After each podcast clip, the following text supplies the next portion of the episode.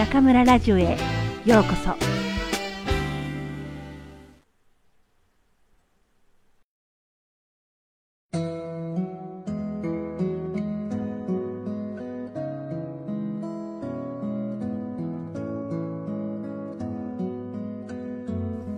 うららかな笑顔。極上のプレゼント。生きる上でのお守り。毎日を素敵にする秘密。笑顔はその全部を兼ねた魔法の杖です。電車で乗り合わせた赤ちゃんがニコッと笑った瞬間、誰でも温かなものを受け取った気がするでしょう赤ちゃんだけではありません。家族や友達、会社の人も、駅の売店の人も、誰の笑顔でも全て同じ力を持っています。笑顔さえ忘れずにいれば、大抵のトラブルは乗り越えられます。例えば、外国で言葉が通じなくても、笑顔があれば何とかなります。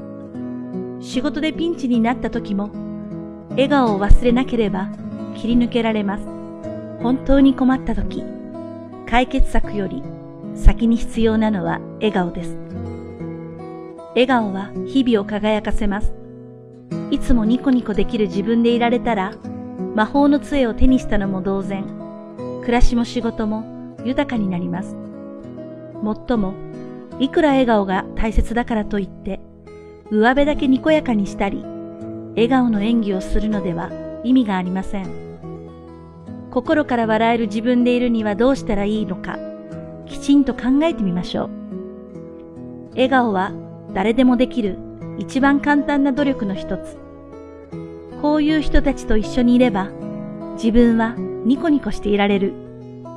こういうことをしているとき、心から笑いがこみ上げてくる。考えた末に、笑顔の種が分かったら、できるだけその状態に近づく努力をします。調子が悪いときは、誰でも笑う回数が少なくなります。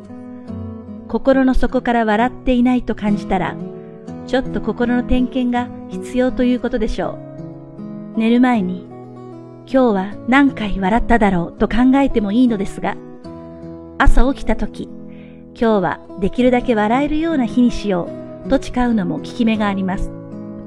特に初めての人と会う日には、笑顔を出せるように意識しましょう。お互いが何を考えているのかわからない時、笑顔は二人の間を滑らかにしてくれます。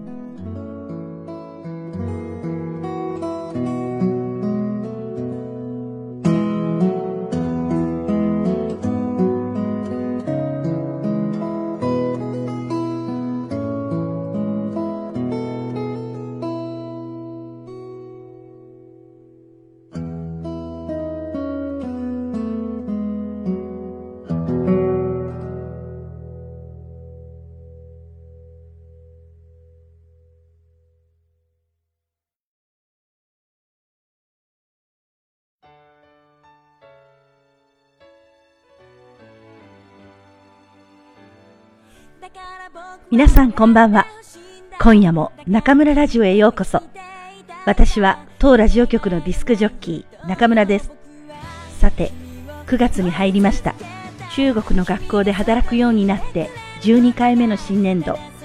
桜の花咲く日本の4月の新年度とは少々趣が違いますが、それでもワクワクとドキドキがないまぜになったこの気持ちは同じです。今年中南財系西方大学日本語学科にはどんな1年生が入ってくるんでしょうかね。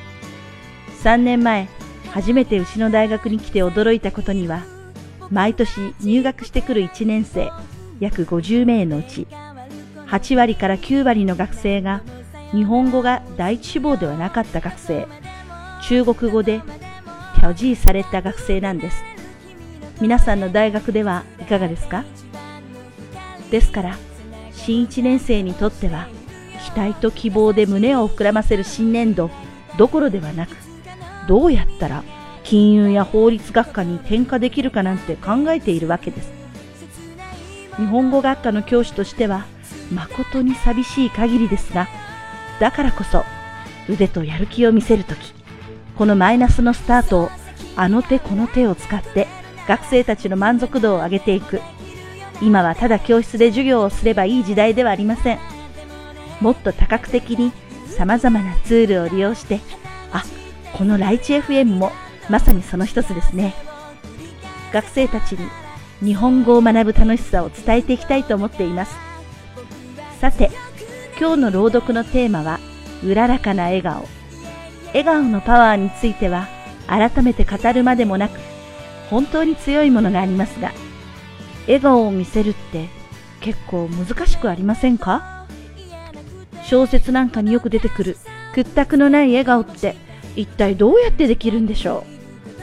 今でこそ授業中、笑いの方が多い私も若い頃は笑顔を見せるのが苦手でした。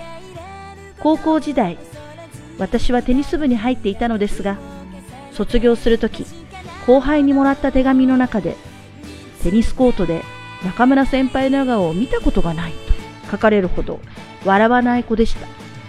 今でも学生の私に対する第一印象は結構厳しい先生というイメージがあるようですから、実は顔が怖いのかもしれませんね。そんな私も年を重ねるにつれ、少しずつ笑えるようになってきました。それがいつ何をきっかけにしてかと聞かれると、答えるのが難しいのですが、大学時代に経験したアルバイトは、笑顔を作るいい練習になったと思います。私の最初のアルバイトは、あの東京ディズニーランド。昨年30周年を迎えた東京ディズニーランドが、まだできて5年目という頃でした。ディズニーランドは夢の国。そこで働くスタッフも夢の国の一人。ランドに来るゲストを常に笑顔でお迎えしなければなりません。ディズニーの笑顔作りは徹底していて、まずディズニーランドのスタッフ専用入り口から笑顔チェックが始まります。寝ぼけた顔でぼーっとしていると、担当の人が、おはようございます。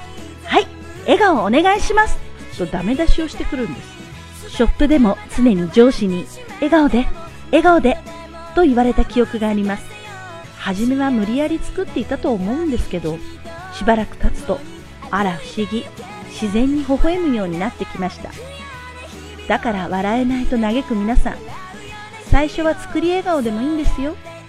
それを重ねていくうちに、きっと顔が笑い方を覚えてくると思うんです。心から笑わなければ意味がないっていう意見もありますが、何事も真似から入るではありませんか。あ、の人の笑顔素敵だなって思ったら、自分もこっそり真似をしてみましょう。さて、明日は私、綺麗な笑顔ができるかしら。では皆さん、次回もまたここでお会いしましょう。おやすみなさい。